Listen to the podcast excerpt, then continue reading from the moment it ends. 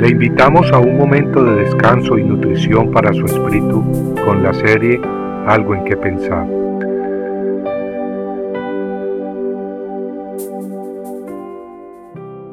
Si Jehová no edifica la casa, en vano trabajan los que la edifican.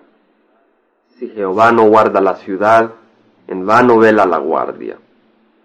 Salmo 127, 1. Necesitaríamos estar locos para no querer la bendición y protección de Dios en nuestras casas y hogares. ¿Quién quiere maldiciones, catástrofes y destrucción, en lugar de vida y bendiciones desde lo alto? Desgraciadamente muchos buscan la bendición de Dios en forma equivocada. Un escapulario o rosario en el carro no nos protegerá de accidentes o enfermedades. Esos instrumentos no tienen ojos que ven y tampoco pueden tomar el puesto de Dios. Dios es demasiado maravilloso, infinito, perfecto y santo como para ser representado por objetos.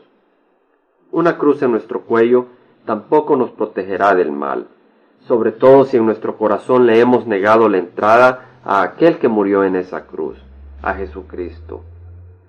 Y de hecho le estamos negando la entrada a Cristo en nuestras vidas si no le permitimos ser Señor absoluto de ellas. Y es que Cristo no puede compartir su reinado y dominio con Satanás. O Jesús es invitado a ser Señor absoluto y completo en nuestras vidas, o no entrará en ellas.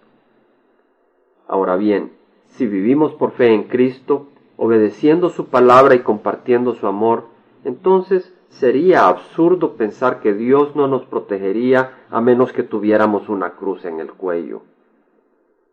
Muchos cumplen las leyes del gobierno, queriendo vivir tranquilos, y van a la iglesia con cierta frecuencia para cumplir con Dios y satisfacer sus conciencias, pero no están dispuestos a ser siervos de Dios. Lo buscan de corazón solamente cuando hay problemas o cuando necesitan ayuda para lograr una meta personal. Pero Dios no es nuestro siervo. Nosotros somos quienes debemos vivir para Él. Jesús nos advirtió que lo que busca de nosotros es que le adoremos y sirvamos en espíritu y verdad, tomando en serio sus palabras y obedeciéndole de corazón. En Mateo 7:21 leemos, No todo el que me dice Señor, Señor entrará en el reino de los cielos, sino el que hace la voluntad de mi Padre que está en los cielos. ¿Conoce la voluntad de Dios para su vida personal? ¿Quién es el arquitecto de su vida? que reflejan sus planes y metas personales. Si Jesucristo es la razón y objetivo de su vida, entonces se deleitará con estas palabras encontradas en Mateo 7. Por tanto, cualquiera que oye estas palabras mías y las pone en práctica, será semejante a un hombre sabio que edificó su casa sobre la roca, y cayó la lluvia.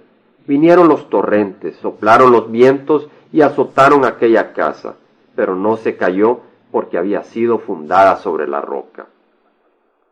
Si la fundación sobre la cual construye su vida no es Cristo, entonces le invito a meditar sobre las siguientes palabras.